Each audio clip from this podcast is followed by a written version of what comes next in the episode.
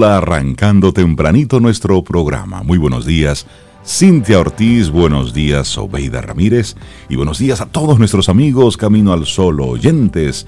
Bienvenidos, bienvenidas a Camino al Sol. ¿Cómo están? muchas gracias, Rey, por esa bienvenida. Yo estoy bien, estoy muy bien, gracias. Hola Cintia, hola Rey, hola Laurilla y nuestros amigos Camino al Sol oyentes. Señores, ya primero de junio, año 2021. Yo como que llegamos rápido aquí a este primero de junio, ya a mitad del año oficialmente. Así es, arranque de muchas cosas. Oficialmente mitad del año. Buen día, Zoe, Rey, Laura. Junio, sí, marca la, prácticamente la mitad de este año y este año ha sido un paréntesis realmente, pero para muchas personas ha sido un paréntesis muy difícil, la verdad. Pero se ha ido rápido porque hemos estado más que entretenidos con los finales de mes y los trimestres y los cuatrimestres y las presentaciones. Hemos estado contando otras cosas. Eh, lo que queremos es terminar de contar lo que queda de este año de una manera diferente y contando contigo, contando conmigo, contando con nosotros. Eh, primero presentes, primero presentes en esta tierra y segundo apoyando el proceso, confiando en los procesos y apoyándolos sobre todo. Se necesita mucho apoyo. Ayer hablábamos, Rey y yo, fuera del aire, bueno, fuera del aire no, ya aquí en, casa. en su hogar, en su que crear ciudadanía se toma su tiempo, pero hay que hacerlo. Crear un ciudadano, formar un ciudadano se toma su tiempo, pero hay que formar un ciudadano. Mira qué idea tan, tan interesante me estaba socializando mi hija en el día de ayer, mami. Yo no sé si este año escolar ha sido bueno o no, si ha sido fructífero o no. Palabras de ella, muy fina. Yo pienso que hubiese sido una muy buena oportunidad, dice ella, de utilizar este año escolar para las habilidades blandas de los chicos. Claro. Claro. Para que aprendan cosas que no tenemos tiempo de enseñarles y que ahora tienen que aprender. Sí. Organización, resiliencia, ética, moral cívica, una serie de elementos que están fallándonos y que tal vez sí eso lo podemos aprender por esa vía, en lo que podemos ir al aula a coger la matemática, la física y la química. Eso lo dijo una chica de 19 años.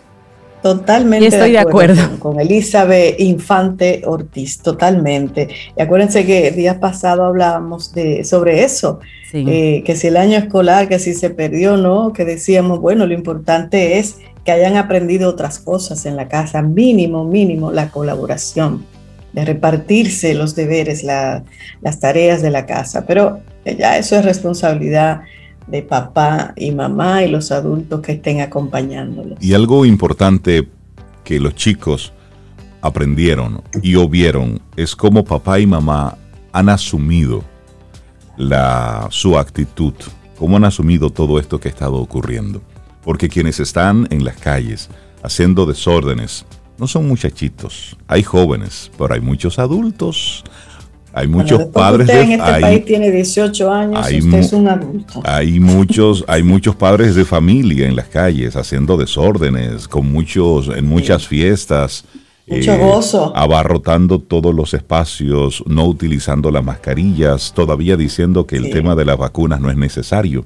Si hay algo que también los chicos están aprendiendo, es como tú, adulto, has estado asumiendo este momento que nos está exigiendo ese gran compromiso ciudadano. Entonces, sí, son momentos de muchísimo, de muchísimo aprendizaje, de nosotros entender todo esto. Y a propósito, bueno, pues ayer se recrudecen un poco las, las medidas. Creo que es, ha sido un clamor generalizado de, de muchos sectores donde, bueno, el gobierno amplía el toque de queda, pero, pero, sí, sí, creo que aquí hay que poner un pero ha sido muy, muy suave todavía lo que está proponiendo el gobierno. Y creo que estos no son momentos de conciliar ni hacernos el gracioso ni de caerle bien a todo el mundo. Estos son días muy críticos, estos son momentos muy dramáticos lo que estamos viviendo y son los que pueden marcar la diferencia entre lo que ya estamos viviendo que es de por sí alarmante versus lo que podría ocurrir en una, dos, tres semanas si continuamos como vamos. Y eso es lo que queremos hacer un llamado a la atención. Cuando tú escuchas a un médico ya decir ah, con, con, el alma eh, en las manos, decir, señores, ya no podemos más al gobierno que, que controle esto de alguna forma. Y cuando vemos la actitud del ciudadano en los días festivos, en los momentos donde está fuera del trabajo, el desorden que está provocando. Entonces, lamentablemente, necesitamos del gobierno una acción mucho más contundente. Y esto es un asunto sí de conciliar con los sectores productivos y todo lo demás, pero si no hay ciudadanía, no hay sector productivo. Entonces, si no hay salud. Si no hay salud, si no hay seguridad, si no hay salud pública, no hay turismo. Si no hay una garantía de ese visitante que viene, no tendremos entonces lo que todos deseamos, que es una reactivación de la economía. Esto es sentido común, sí, es, es mucho sentido común. Pero es un sacrificio, Rey, implica un sacrificio, pensar en que, bueno, vamos a hacer un sacrificio como país de, de 15 días, un, un, pequeño proceso en el que sí se van a ver afectados los, los sectores productivos. Pero es mejor hacerlo ahora.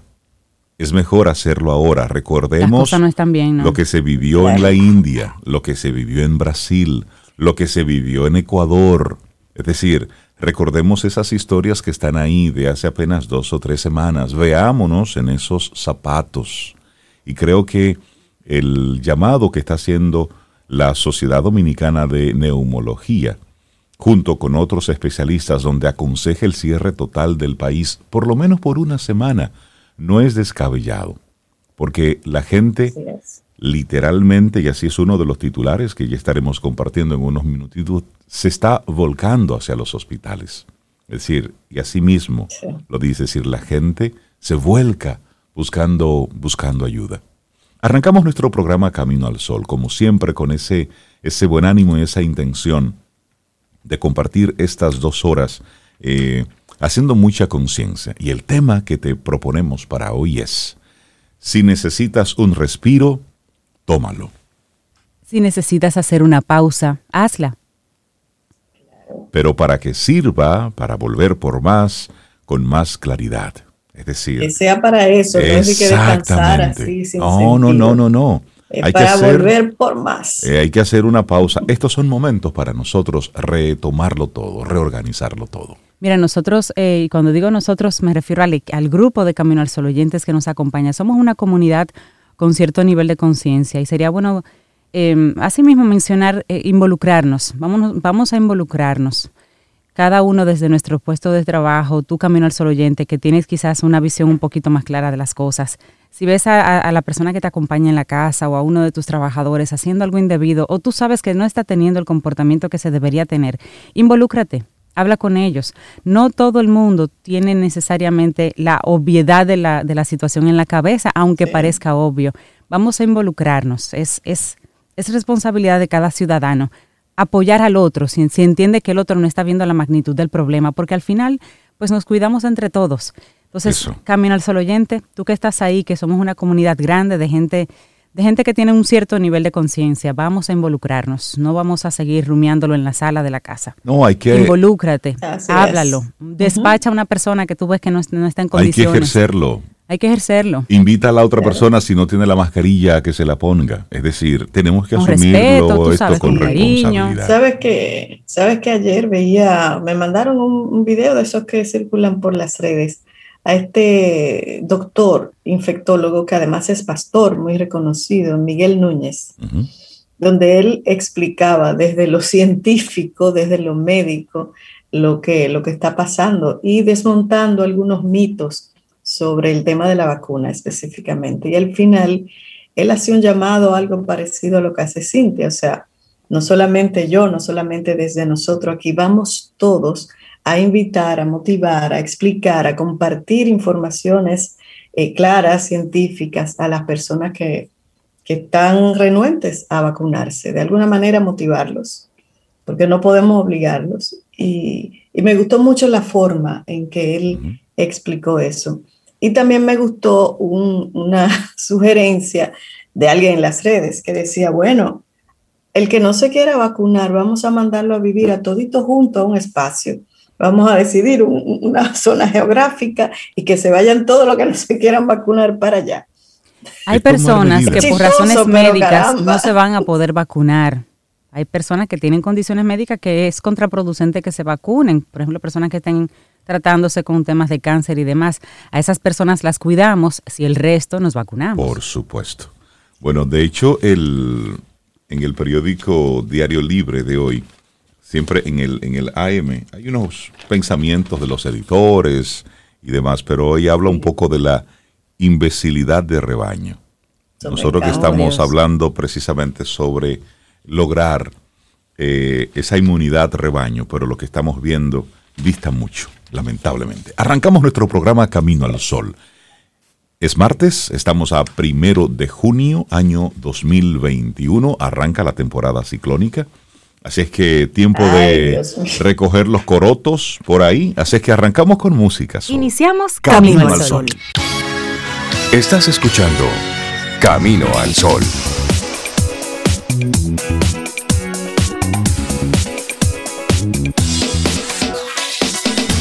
...849-785-1110...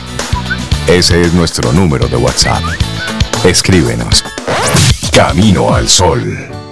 Laboratorio Patria Rivas presenta en Camino al Sol la reflexión del día.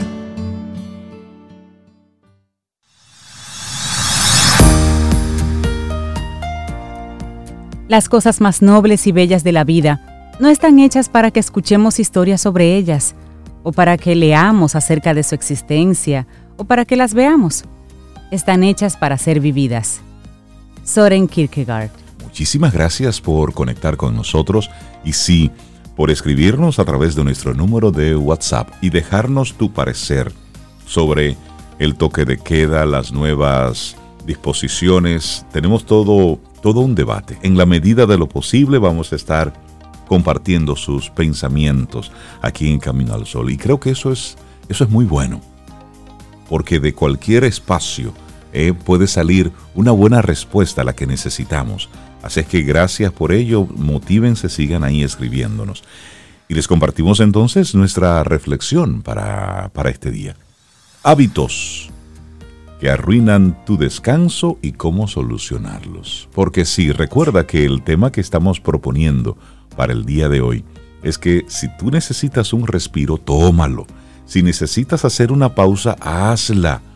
Pero para que todo esto te sirva para volver con más claridad, con más fuerza, con más energía.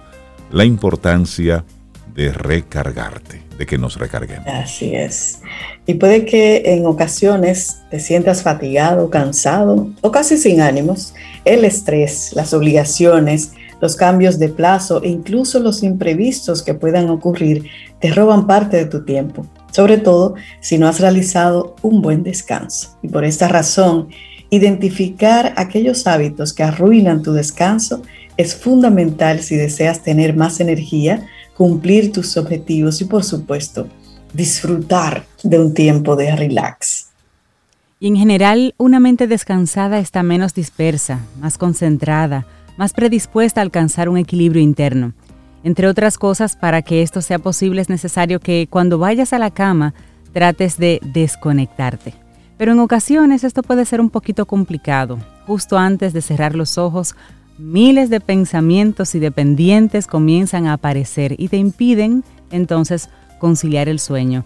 Un estudio realizado por la Universidad Politécnica de Marche, eso es en Italia, destaca los peligros de la falta de sueño en el cerebro y sus resultados confirman que no dormir un mínimo de horas de manera recurrente puede afectar al cerebro de forma permanente. Además, afirma también que la privación crónica del sueño puede provocar que el cerebro se consuma a sí mismo, lo que incrementa el riesgo de desarrollar trastornos neurológicos. Y eso lo vemos cuando en algunas cárceles se hablaba de la privación del sueño como parte de los castigos a los internos.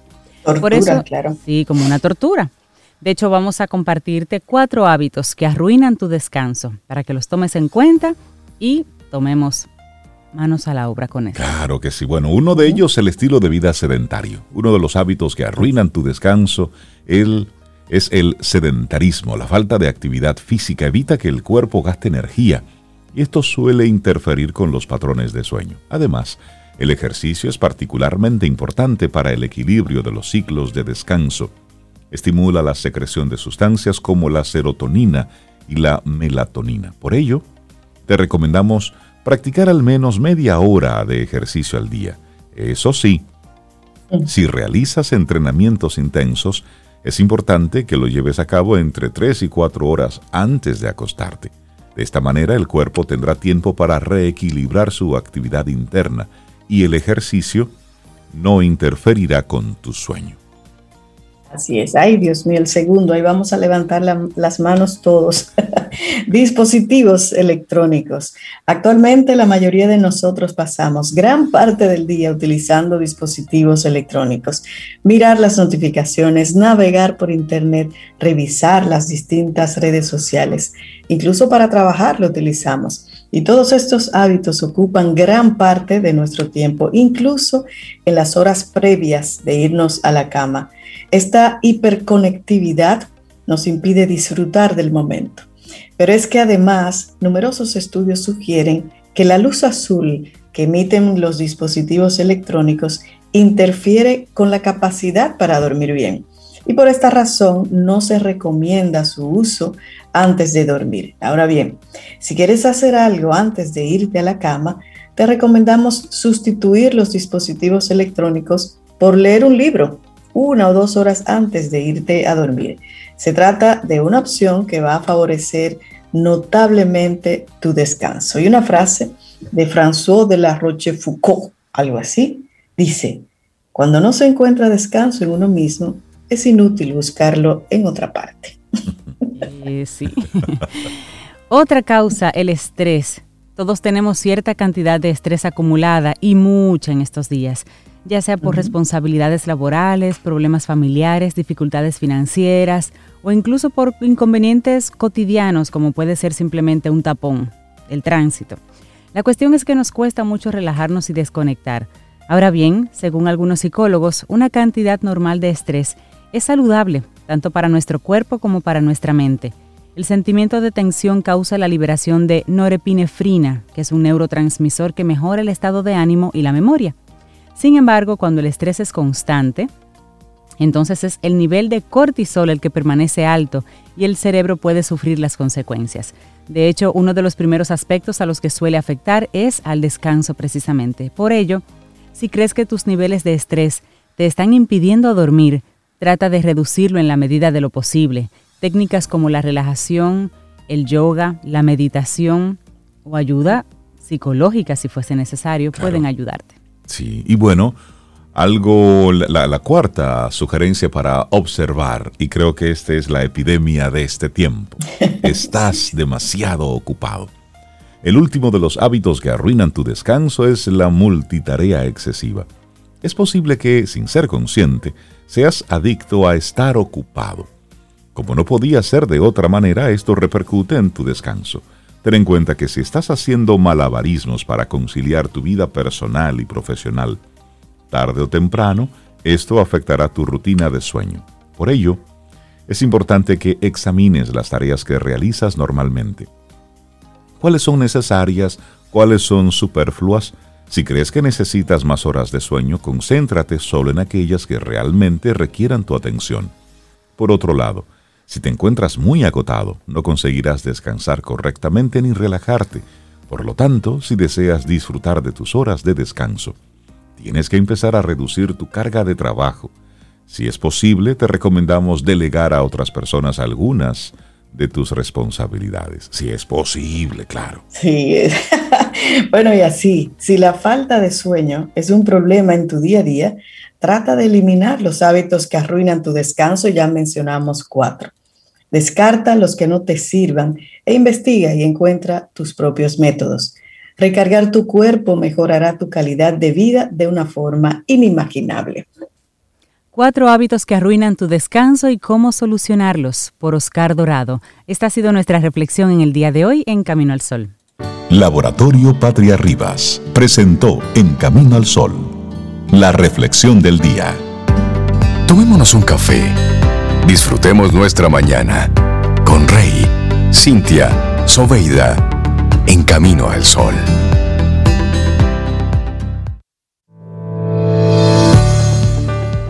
E incluyamos a Carlos Junen en ese café, por favor. Dice Deepak Chopra que la vida te da un montón de tiempo para hacer lo que quieras si te quedas en el momento presente. Solo si te quedas ahí. Vamos avanzando. Esto es Camino al Sol a través de estación 97.7 FM y conectamos también a través de caminoalsol.do. Por cierto, muchísimas gracias a todos los amigos Camino al Sol oyentes que a través de caminoalsol.do están ahí conectados y están en todas partes, en cualquier rinconcito del mundo, ahí tenemos a un camino al sol oyente. Pero cuéntanos que tú anoche hiciste una ah, pequeña investigación, entró a la página y encontró a alguien conectado desde Inglaterra. desde Inglaterra, escuchando Camino al Sol conectado con la página. Lo saludo, no lo saludo, se va a asustar. Si lo saludo, ahí va, y va y se asusta, pero no, mejor vamos a dejarlo ahí porque que navegue con esto, sí, sí, sí, que disfrute. yo necesito el juguetito para tenerlo aquí, entonces abrir y saludar. ¡Hola! Te voy a poner una canción. Va, y se asusta con todo esto que, con todo lo que está ocurriendo. De hecho, desde aquí también nuestro abrazo solidario a la gente de Perú, a la audiencia de Perú. Son más de 100 personas que nos escuchan en Perú y Perú está pasando un momento bien, bien difícil. Ahora mismo se acaba de convertir en el país con mayor muertes. Eh, eh, ahora mismo están liderando esos numeritos no muy agradables. Y una situación política también. Además. muy delicada. Muy delicada. Abrazos a nuestros amigos peruanos. Así es. Bueno, seguimos aquí avanzando y le damos los buenos días, la bienvenida a nuestro querido amigo Carlos Yunen, estratega de negocios, ingeniero organizacional, cofundador y director ejecutivo del Centro Gerencial Meta. Querido Carlos, buenos días, bienvenido de nuevo a Camino al Sol. ¿Cómo estás? Muy buenos días, muchísimas gracias. Muy bien, contentísimo de estar de nuevo aquí con ustedes y con todos nuestros amigos, nuestras amigas que nos escuchan por este medio. Desde todo el mundo, por lo que veo. Ya, ya lo sabes. Así es. Ahorita vamos a saludar en inglés también y en francés. Buen día, Carlos. Qué bueno tenerte. Laurita va a ser traducción simultánea. Sí, sí, sí, sí. bueno, Carlos, y hoy nos propones gobernanza en las empresas y su impacto para la competitividad. Así es, un tema sumamente interesante y que pocas veces se habla, sobre todo en el entorno de las empresas medianas y pequeñas. Porque la gobernanza es ese conjunto de buenas prácticas, de principios, de reglas, de normas que, que permiten establecer la estructura y la forma de gestión y de comunicación entre los propietarios, los ejecutivos, eh, un consejo de administración, un equipo de gerencia, eh, y además se establece todas las políticas, eh, todas las políticas generales y también de buenas prácticas, códigos de ética, niveles de autorización, límites de autoridad, conflicto de intereses, todo ese tipo de cosas. ¿Qué sucede? Tradicionalmente o regularmente se piensa que, que, un esquema de gobierno corporativo, como se le llama, o de gobernanza, solamente aplica para empresas grandes. Sí. Y eso es, lo que eso es un gran error porque realmente cualquier empresa de cualquier tamaño, a su escala, debe tener un buen modelo de gobernanza. Un buen modelo de gobernanza lo que establece es una serie de instancias, de estamentos para la gestión del negocio, para la toma de decisiones. Por ejemplo, si tienes una mediana, una pequeña empresa y o una empresa familiar, sobre todo si es una empresa familiar.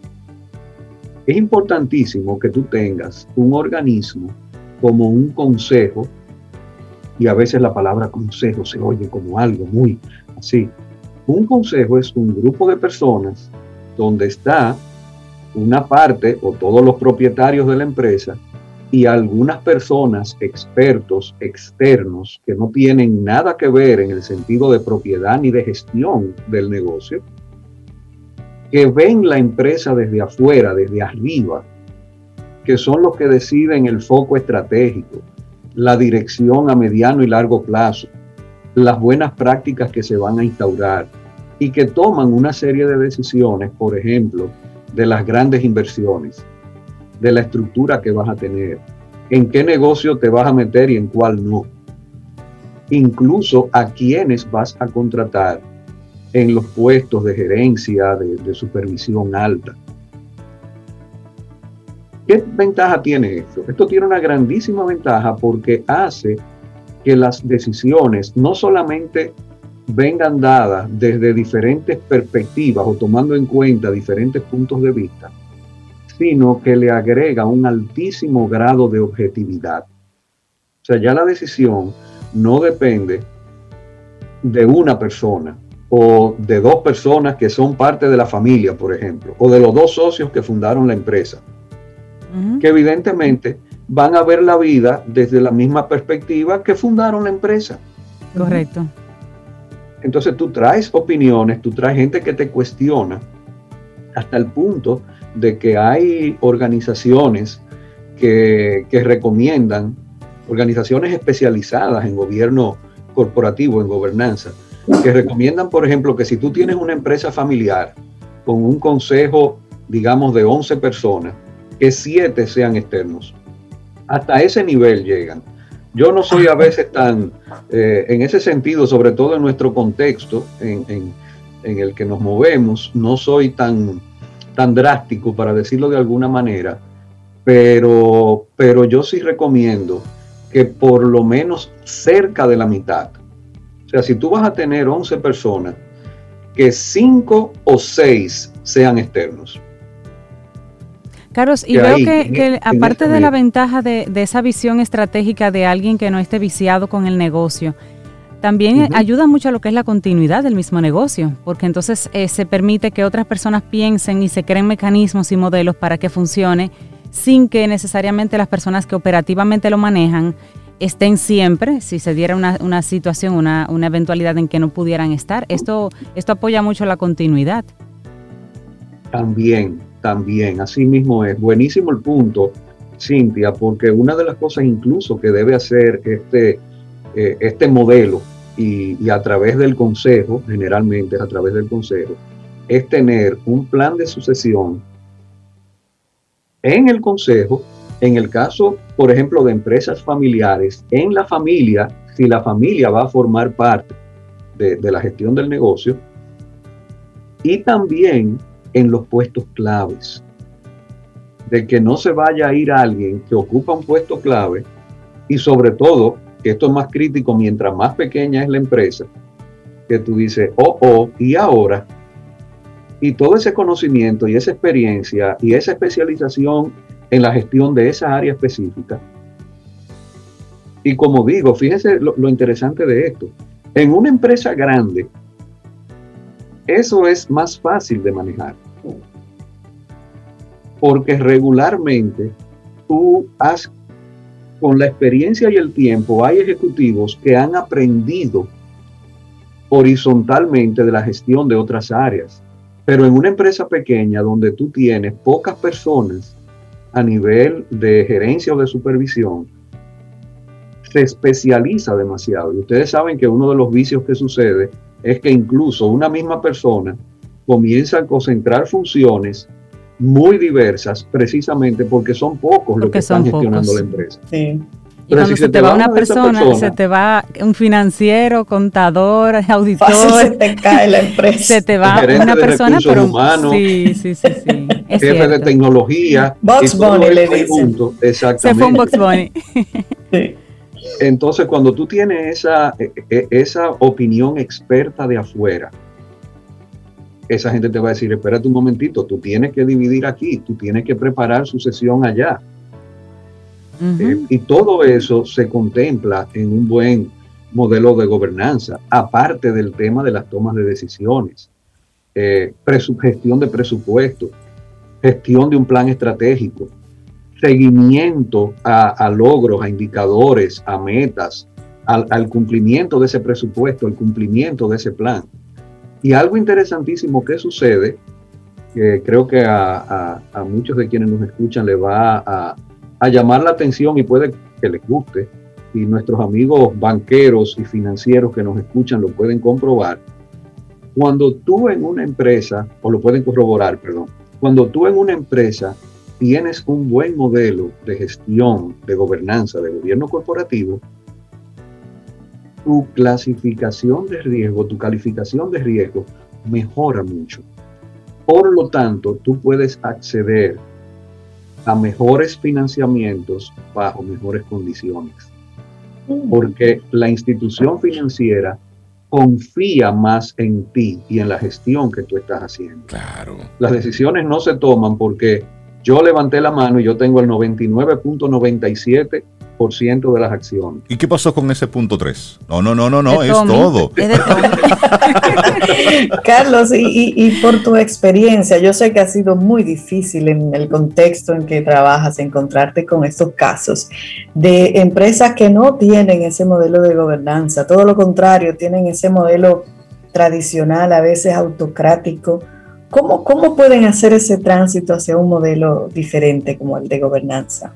Déjame decirte que no es muy difícil encontrarlo. Eh, estaba siendo sarcástica. ok, eh, ok. Sarcasmo aceptado y, ratificado. Porque, porque es como tú dices, o sea, eh,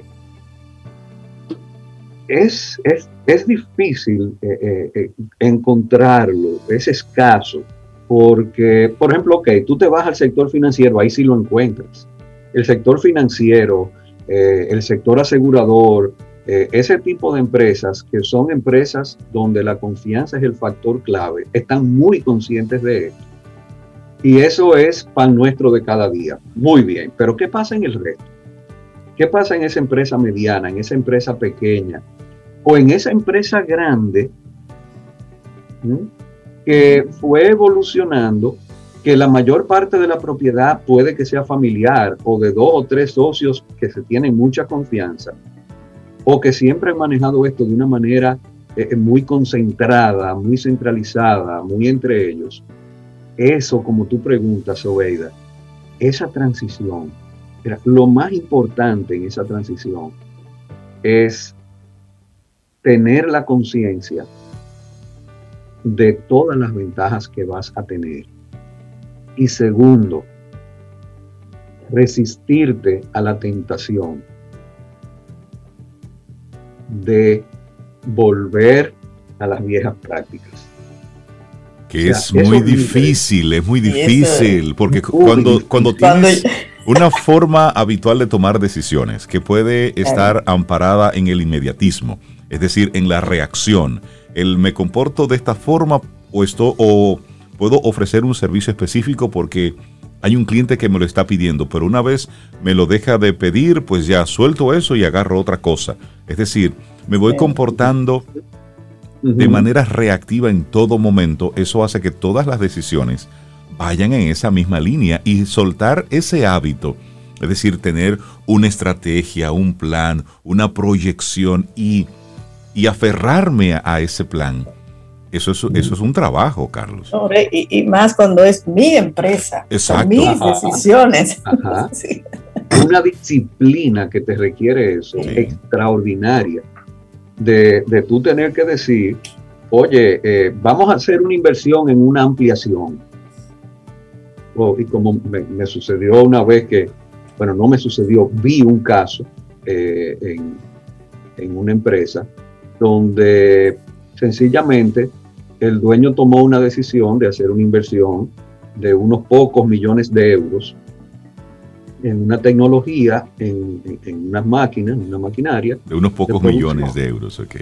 Unos Eso es mucho en Caja, chica, caja chica. pero aquí se multiplica por 60 y algo. Exacto. Entonces, ¿verdad? Y, y sencillamente esta tecnología no producía el tipo de producto que era el producto estrella de ellos, para el cual les faltaba capacidad. Es decir, una especie de capricho. sí, porque él decidió que esa era la máquina que le gustaba. Oh, y era preciosa la máquina, una máquina lindísima. con muchos bombillitos. Pero no producía lo que él necesitaba. Exactamente. Exactamente. Entonces, mientras tanto, su competencia le iba tomando toda esa participación de mercado que él no podía cubrir cuando tenía un buenísimo producto porque ya no tenía capacidad. Y la máquina que compró... En buen dominicano, y tuvo que comérsela con yuca. Con yuca. Yo como buena, como buena sangre ah. vanileja hubiera comprado una máquina fea, pero la Kiss. La que, que resiste. No importa, no tiene que ser bonita, eso no va para concurso. Entonces, un consejo le hubiera impedido hacer eso. Y eso hubiera sido incómodo. Llamado, a la, un llamado a la atención, es, es, es un sacarlo del ensimismamiento y entender que no es lo que me gusta, es lo que funciona. Carlos, pero cuando una persona tiene un cierto poder ya en la empresa, porque tiene una trayectoria en esa empresa, entiende que, que, me están hablando a mí, esta empresa tiene este tamaño porque yo la llevé hasta aquí. Entonces se cierran un poquito más a los consejos externos porque entienden que el resultado bueno o malo que se pueda mostrar lo hizo esa persona y tiene un know-how que, que, lo avala, digamos.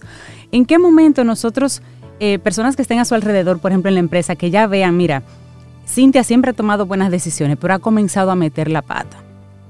¿Cómo nos acercamos el resto de las personas a decirle, mira, realmente eh, lo has llevado hasta aquí, nos has traído hasta aquí, pero entendemos que a partir de ahora tú necesitas ayuda en el siguiente nivel o delegar o que ahora sea otra persona la que haga la, la, siguiente evaluación, el siguiente paso. Y, me, y me acuerdo ahora en este caso de la gente de Google, los muchachos de Google tuvieron una gran idea, una brillante idea que creció enormemente y rápidamente. Llegaron a un punto que ellos mismos entendieron, espérate, esta empresa está más grande de lo que yo puedo manejar y se hicieron a un lado y contrataron ejecutivos expertos en empresas de ese tamaño y de ese nivel para que siguieran al siguiente paso.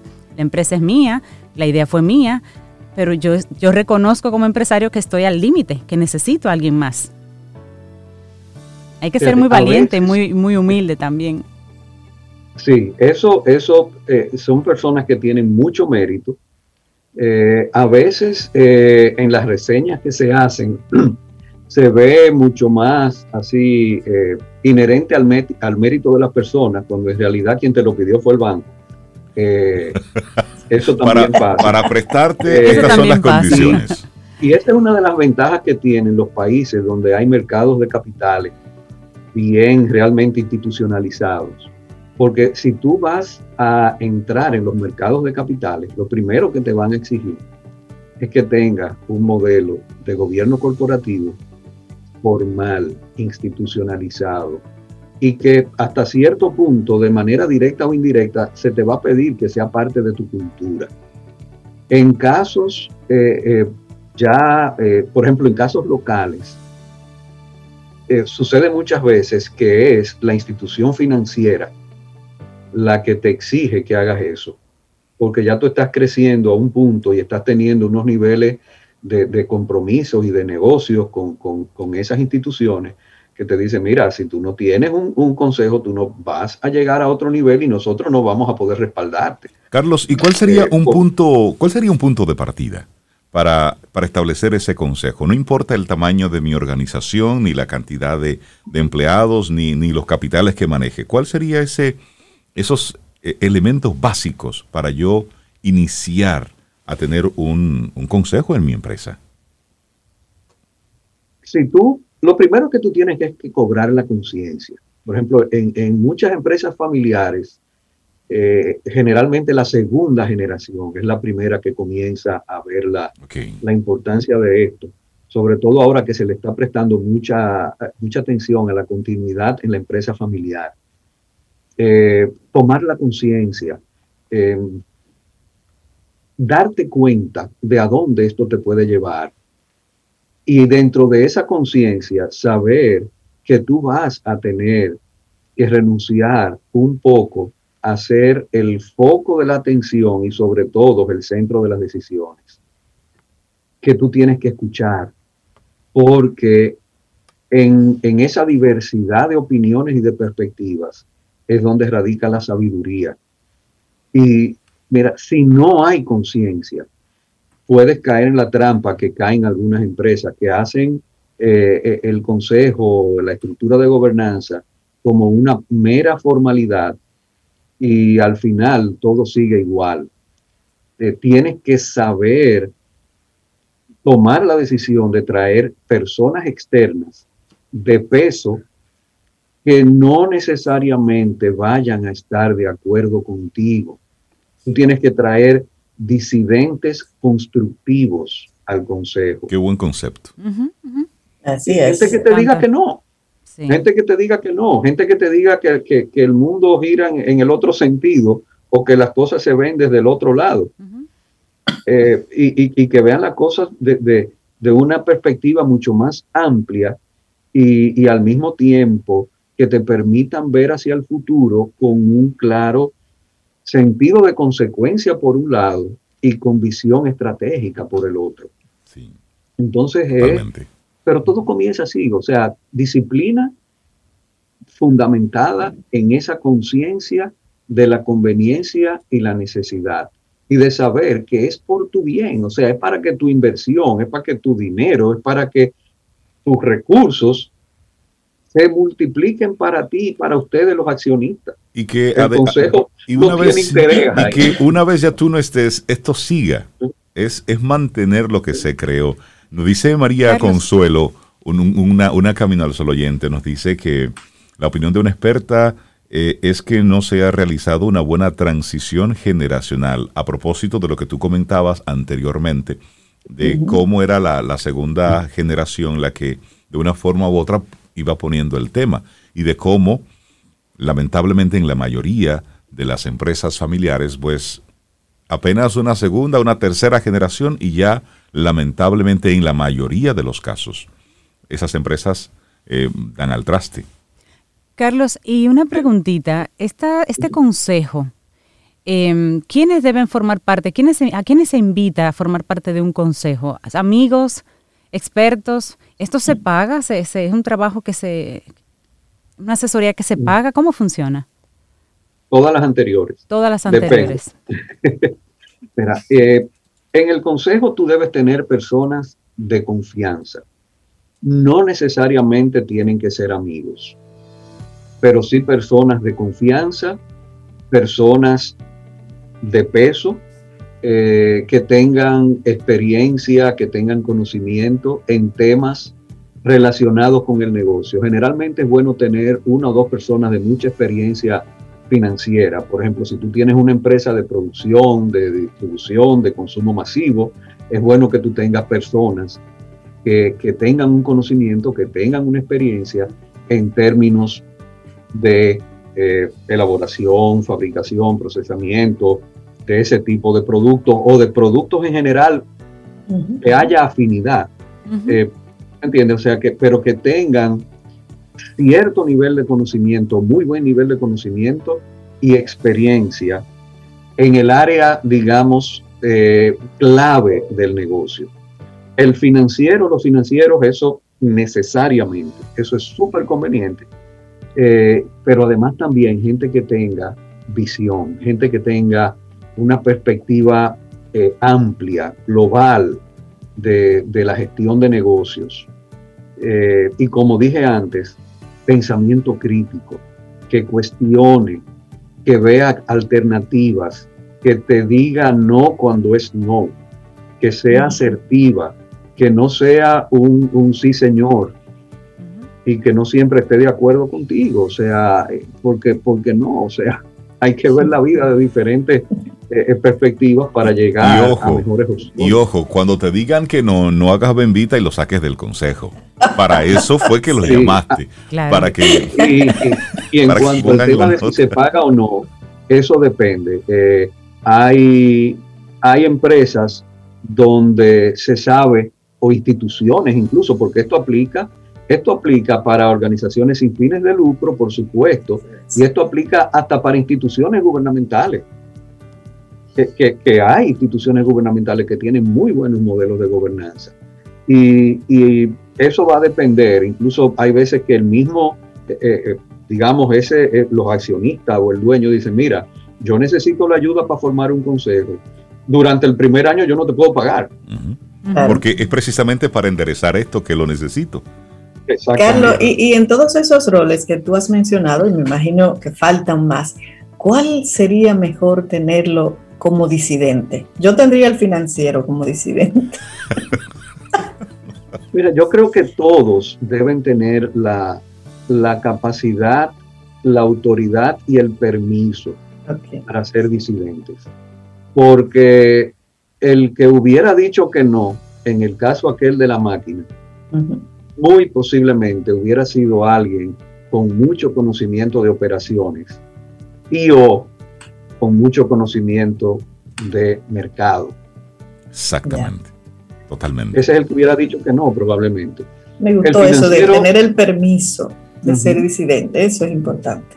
El financiero quizás hubiera dicho que no por término, ok, ¿cuánto va a rendir? ¿Qué vamos a producir? ¿Cuál va a ser la rentabilidad? Exacto. Pero quien primero se hubiera dado cuenta es el que tenía conocimiento del mercado y el que tenía conocimiento de operaciones. Totalmente. Carlos Yunen, la gente que quisiera ponerse en contacto contigo y que tú en sus empresas los ayudes a, a estructurar este consejo, servicio que se brinda desde el Centro Gerencial Meta y tú como consultor, ¿cómo ponernos en contacto contigo? Bien, primero, por supuesto, a través de Camino al Sol.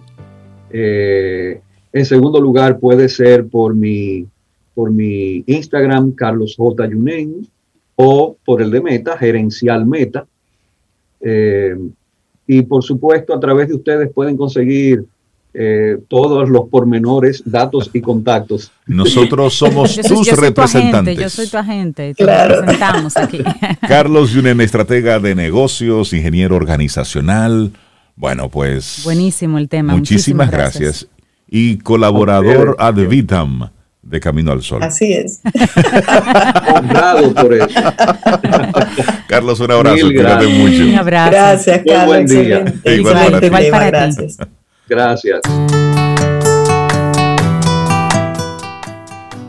¿Y eres de los que tiene una mente despierta cuando se trata de aprender cosas nuevas? Tenemos, además de todo este programa Camino al Sol, un segmento ideal para ti.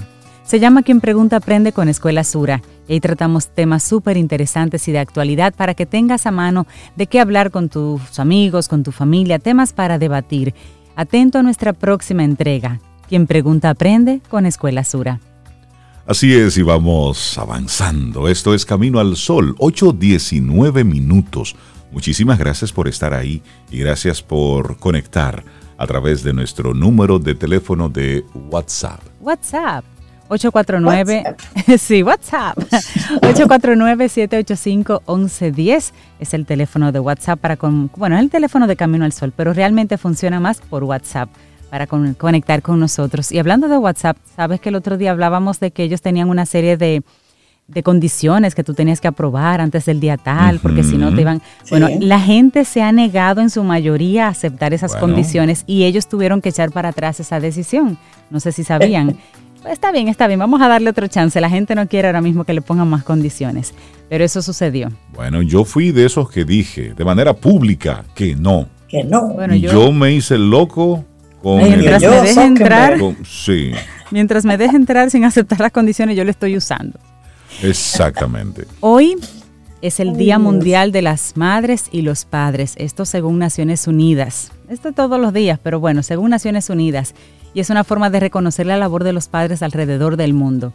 Se celebra desde el año 1980 y la atención que la comunidad internacional presta a la importancia de la familia ha crecido la Asamblea General ha adoptado varias resoluciones y ha proclamado el Año Internacional de la Familia y el Día Internacional de las Familias, destacando el papel crítico que los padres poseen en la educación de los niños, el Día Mundial de las Madres, el Día Mundial de los Padres, reconoce también que la familia como núcleo tiene la responsabilidad principal en la alimentación y la protección de los niños. Para el pleno y armonioso desarrollo de su personalidad, los niños deben crecer en un ambiente familiar y en una atmósfera de felicidad, de amor y de comprensión, que eso pueden hacerlo los adultos, papá y mamá. Exactamente, me gusta eso, que se saque ese, ese momento, pero el, el, comercio debe aprovechar ese día también. ¿Y qué nos va a regalar entonces a la familia? Porque si a los papás se les regala pañuelos, si a la mamá se le regala una licuadora, ¿qué se le regala a los dos juntos? Ah, vamos. La lavadora, la nevera, que usan los dos. Un paseíto, un paseíto, un hotelito, una playita, una cena. Que no se puede, que no se Para puede. los dos. que no se puede, no se puede, pero se lo mandan a su casa. Ah, Hay muchos ahora iniciativas que te mandan así bonito, un desayuno bellísimo para los dos. Eso es lo que yo le mandaría. Pero que se pongan. Lavadora, licuadora, no. Ya. Mira, hay una información por ahí de del presidente de Microsoft que yo no sé. es interesante que podamos hablar un poquitito sobre eso, porque Ay, la dice el presidente de Microsoft lo que muestra la novela 1984 de, Orwell podría ser una realidad en el 2024. Si algún amigo Camino al Sol oyente la leyó, que vamos, que nos diga si la leyó y que cuando la leyó, ¿qué le pareció?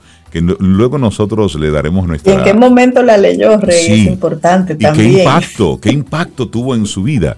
Pero oigan esto, si los legisladores no protegen al público de la inteligencia artificial, la vida tal y como la describe George Orwell en su novela 1984 podría llegar a ser así pasado mañana, en el 2024. Y esto lo advierte el presidente de Microsoft, Brad Smith, en una conversación que él hizo a un programa británico.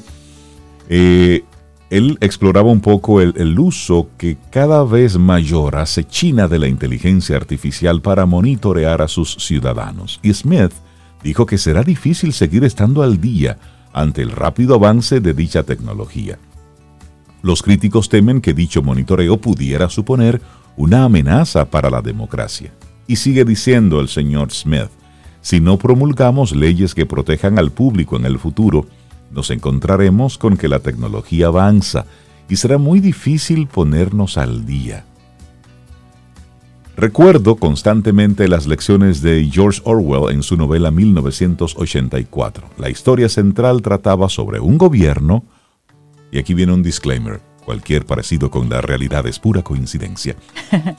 Esto hablaba sobre un gobierno que podía ver lo que todos hacían y escuchar lo que todos decían todo el tiempo.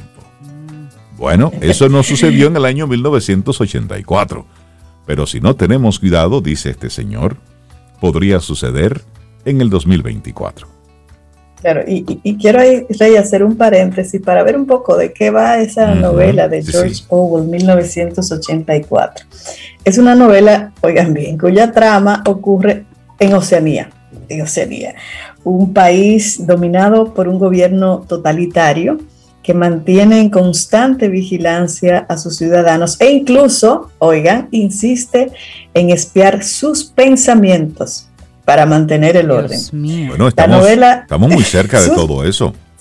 Claro, sus pensamientos incluso. Y esta novela es una de las obras más icónicas del siglo XX por su denuncia de prácticas establecidas por gobiernos como los de Franco en España y Stalin en Rusia, eh, las cuales han sido adoptadas por muchos dictadores a lo largo de, de, la historia. Y Orwell es uno de los escritores más importantes del siglo XX y de acuerdo a Barry Gewin, editor del New York Times, el escritor que dominó esa época. Es más o menos lo que va esta, esta novela de 1984.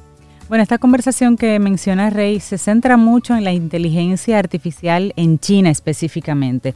Y es básicamente porque son los que están más, más adelantados. Continúa la conversación diciendo, por ejemplo, eh, que la ambición de China es convertirse en el líder mundial en inteligencia artificial para el año 2030 y muchos consideran que tiene una capacidad mucho más grande que la Unión Europea para su desarrollo. No olvidemos, o mejor dicho, vamos a comentarle por si acaso no lo conocen, dos datos muy relevantes. El número uno, en el año 2019 China superó a Estados Unidos en el número de patentes obtenidas por instituciones académicas para la innovación en tecnologías de, inteligencia artificial.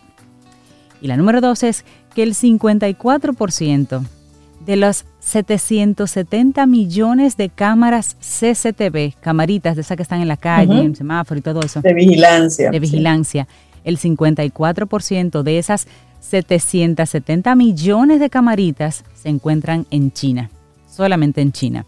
Entonces, Eric Schmidt, exdirector ejecutivo de Google y ahora presidente de la Comisión de Seguridad Nacional de Inteligencia Artificial en Estados Unidos, advirtió que es imperativo vencer a China pero tampoco es un tema de, quién vence a quién, porque tampoco queremos que lo tenga un país, ni China ni otro. Eso debe ser algo más, más democrático y más compartido.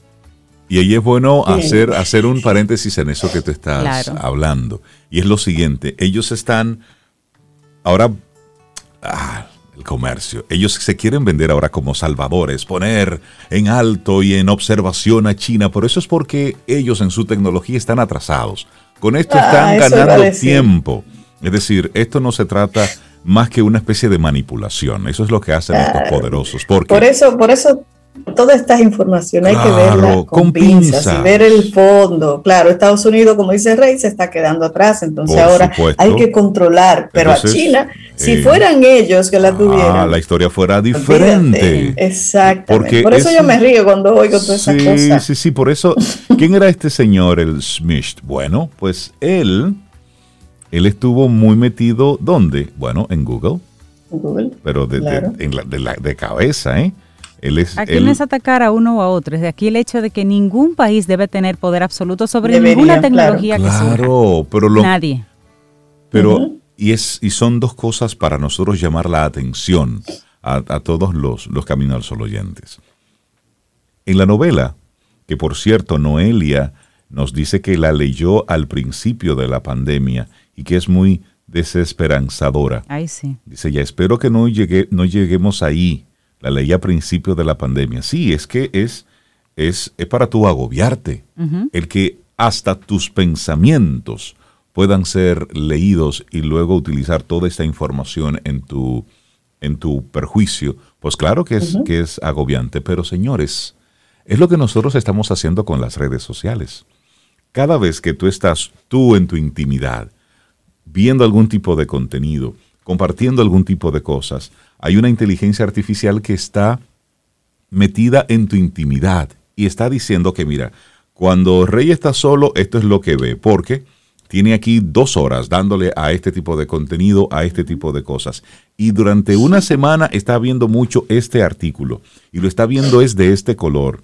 Y es reiterativo cuando llega ahí y le da like y le da seguimiento a este tipo de información tú estás de una manera u otra vaciando tus pensamientos en un dispositivo. Claro. Y eso es lo que está haciendo una inteligencia artificial que te conoce entonces más que a ti mismo, más que en tus estados conscientes. Sí, sí, sí. Por eso te sugiere cosas, y te somos sugiere nosotros te sugiere productos. los que estamos alimentando todo eso.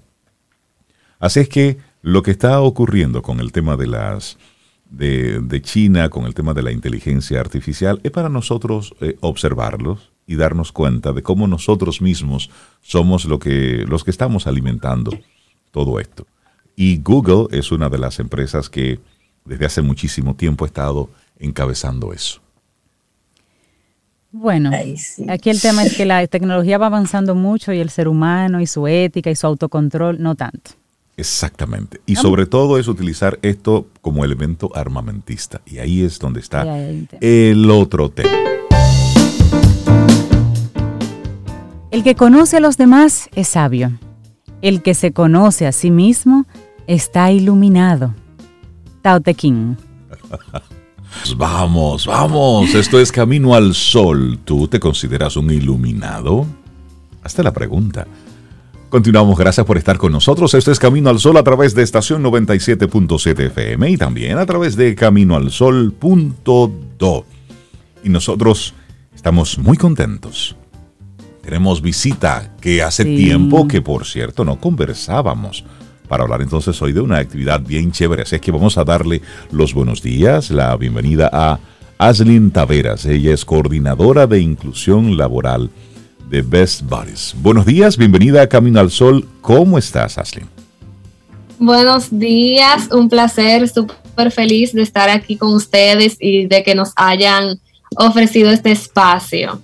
Claro que sí. Y este, esta conversación que vamos a tener contigo va diametralmente opuesta a lo que hablábamos hace un ratito, de toda esa tecnología y todo eso tan, tan abstracto. Vámonos aquí cara a cara.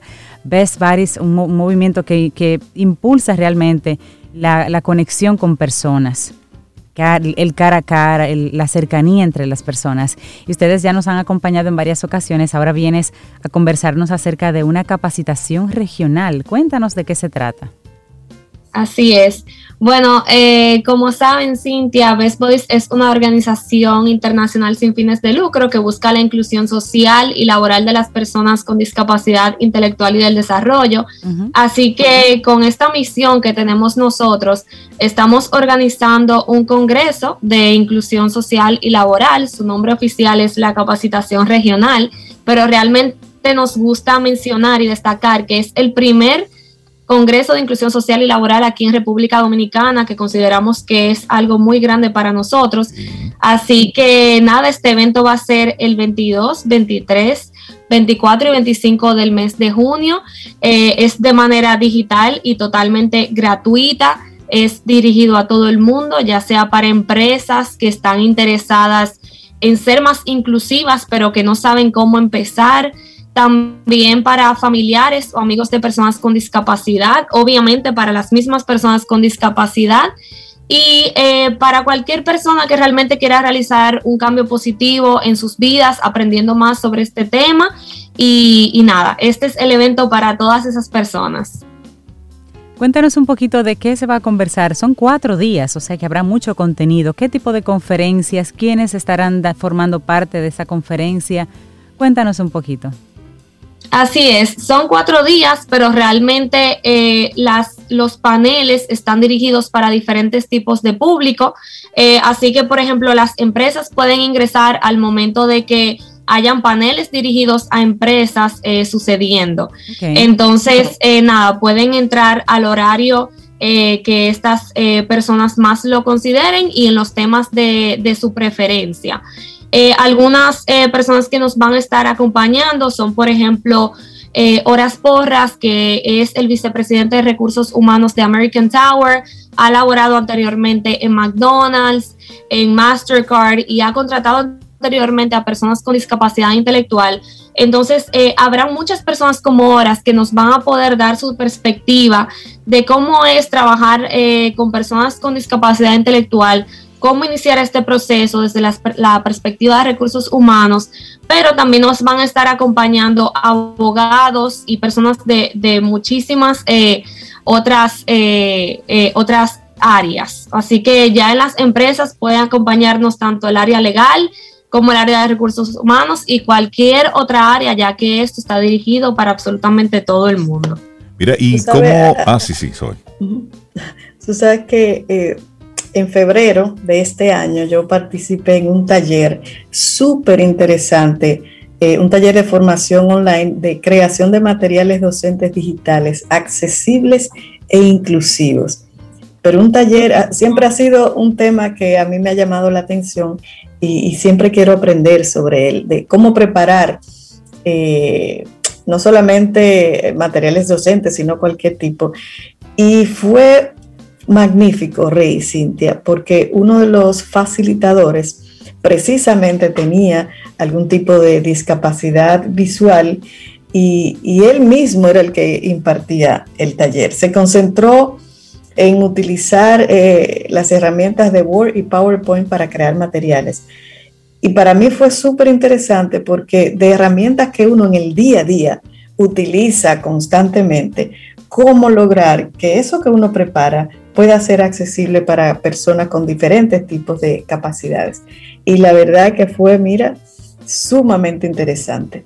Bueno, Zoida, pues si quieres seguir aprendiendo de este tema, se invita a la capacitación porque justamente tenemos un panel de accesibilidad cognitiva y nos van a estar eh, acompañando de plena inclusión de España, eh, que se destacan justamente por por este tipo de temas, o sea que acompaño a todo el que quiera aprender ya sea de accesibilidad, de discapacidad intelectual, de cualquier tipo de discapacidad, porque vamos a hablar acerca de diversidad en general eh, y nada, todo el mundo está invitado. Te agradezco.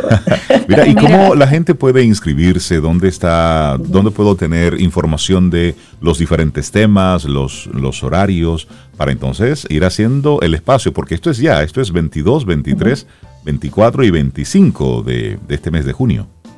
Así es, pueden todos ingresar a la página web www.capacitacionregional.org. A través de la página web pueden realizar el registro eh, a través de las diferentes categorías, ya si son staff de Best Body, si son empresa, si son familiar de persona con discapacidad o cualquier otro, eh, por ejemplo, si son estudiantes, pueden entrar como estudiantes. Eh, y nada, pueden también seguirnos en nuestras páginas de Instagram, arroba capacitación regional, pero también Best Bodies RD y todas las otras eh, eh, todos los otros Best Bodies organizadores, ya que estamos haciendo esto junto a Best Bodies Chile y Best Bodies Colombia. Ah, muy bien. Entonces, eh, nada, pueden seguirnos a través de nuestros Instagram y realizar el, el, registro a través de la página, ya que a través de la página web pueden encontrar la agenda, los horarios, todos los ponentes y todo ese tipo de información. Y la verdad es que hay una apertura y ya hay un crecimiento diferente de conciencia en ese sentido. Mira, por ejemplo, en Madrid, aprovechando la conversación contigo, Aslin, hay un restaurante que se llama Gallinas y Focas. Es el primer restaurante de Madrid enfocado específicamente en la inclusión laboral de personas con discapacidad intelectual que trabajan allí. Pero hay un hostal que funciona en Argentina que se llama Villa Carlos Paz y es el primer hostal gestionado específicamente por chicos con síndrome de Down. Todo el staff. Mm. Pero también hay muchos chefs que ya están descollando y hay uno de ellos que tiene una historia muy bonita que se llama Tim's Place. Ese es el nombre de su restaurante, Tim's Place. Y él dice que es el restaurante más feliz del mundo, que él creó el restaurante más feliz del mundo. Ahí se, sirven desayunos, almuerzos, cenas y abrazos. Tienen un contador de abrazos. ah, qué lindo. Qué lindo. Bueno, felicitarles, Aslin, Taveras, por esta, por esta iniciativa. De verdad que sí. Ojalá que mucha gente conecte con esto y hagamos una realidad, porque se habla mucho de inclusión, se habla, pero lo importante es esto materializarlo, que eso es lo que ustedes están, están pretendiendo hacer. Así, es que vamos a recordar la página web de Best Bodies.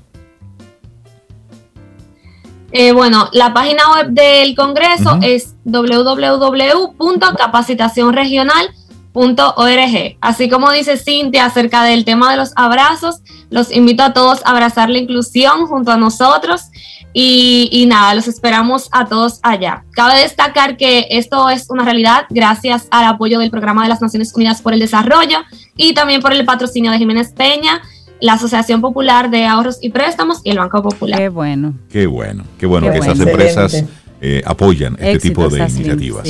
Qué bueno. Aslin Taveras, coordinadora de inclusión laboral de Best Bodies. Muchísimas gracias por invitarnos a esta capacitación regional 2021, 22, 23, 24 y 25 de este mes de junio. Un abrazo, que tengas un muy buen día. Igual, gracias a ustedes. Muchas gracias, lindo día para ti.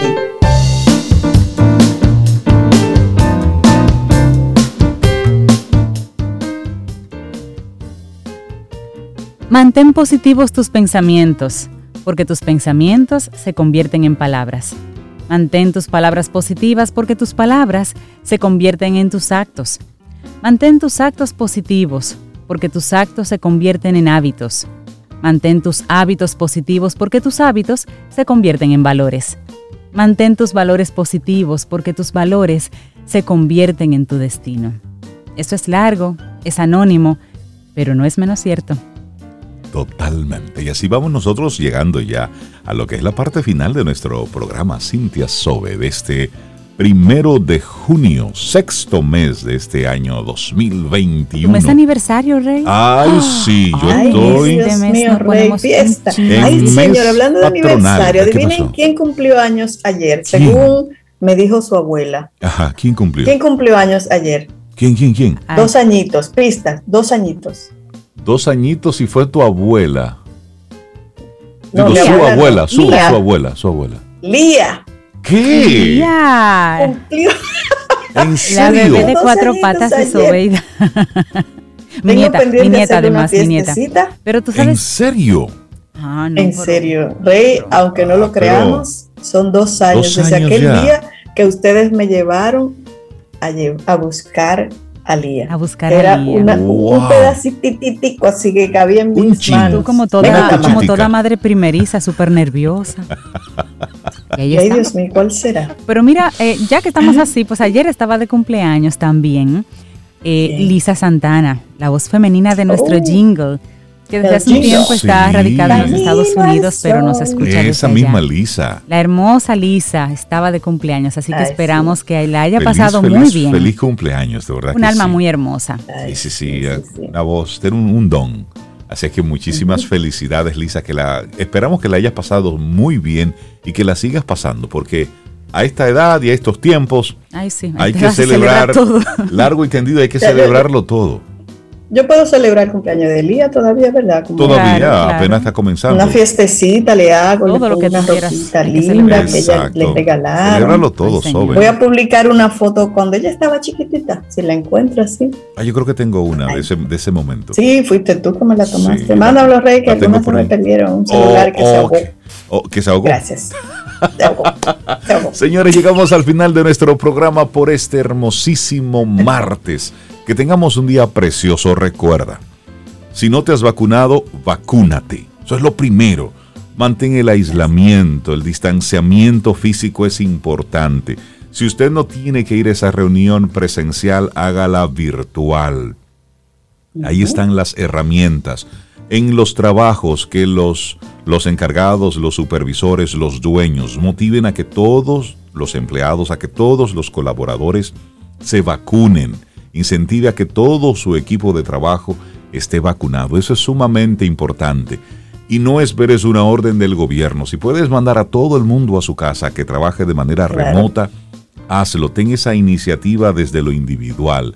Todos tenemos que colaborar.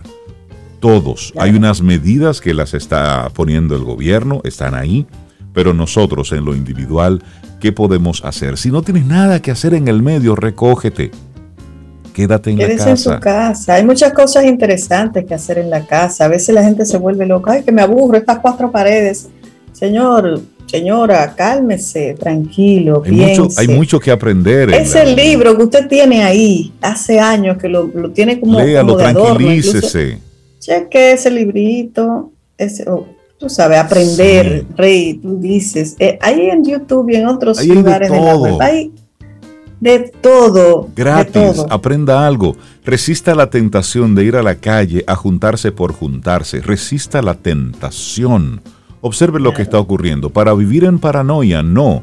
Es para que asumamos una actitud responsable. Que eso es lo que queremos. salir de esto lo más pronto posible. Es la única manera. Esa es la invitación que queremos hacerte. Quédate en casa para que podamos salir mucho más rápido de esto, que estoy aburrido, que estoy cansado, la, la, la, la, la. Sí, está bien. Vete a una cuidado, a una, a una ve a cuidados intensivos para que veas lo que está ocurriendo. Sí, porque esa es la opción. Esa, es la, otra opción. Entonces, vamos a, dejar esa, ese pensamiento tan superficial de, ay, que estoy aburrido y tengo que ir a una rumba. Busque qué hacer. Y además, es, es el respeto por la vida. Es, es, el respeto a ti, pero es el respeto al otro también. Sí, ayudemos al proceso, no desayudemos. Exacto. Si no ayudamos, no desayudemos. Y además, aunque usted tenga la vacuna, la segunda dosis, usted todavía tiene un alto porcentaje, menor, mucho menor de, que, de contagiarse. Así que, aunque tenga las dos vacunas, y si tiene la una más todavía, sígase cuidando. Sígase Mascarilla, cuidando. distanciamiento. Es eso. Y si no tiene que andar en la calle, como dice Rey, quédese en su casa y busque oficio, busque qué hacer. Usted quiere celebrar Arregle el closet. Cintia, ve a Maricondo y, ah. trate de hacer algo. Busque algo útil con su tiempo, pero no esté en la calle. De verdad que sí. Es un poco de, de sentido común. Señores, que tengamos un lindo día. Mañana, miércoles, el universo sigue conspirando. Si usted quiere, si nosotros estamos aquí, tendremos un nuevo Camino al Sol.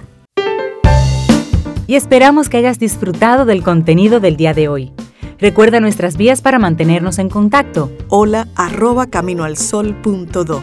Visita nuestra web y amplía más de nuestro contenido. Caminoalsol.do. Hasta, una, próxima, edición. Y pásala bien.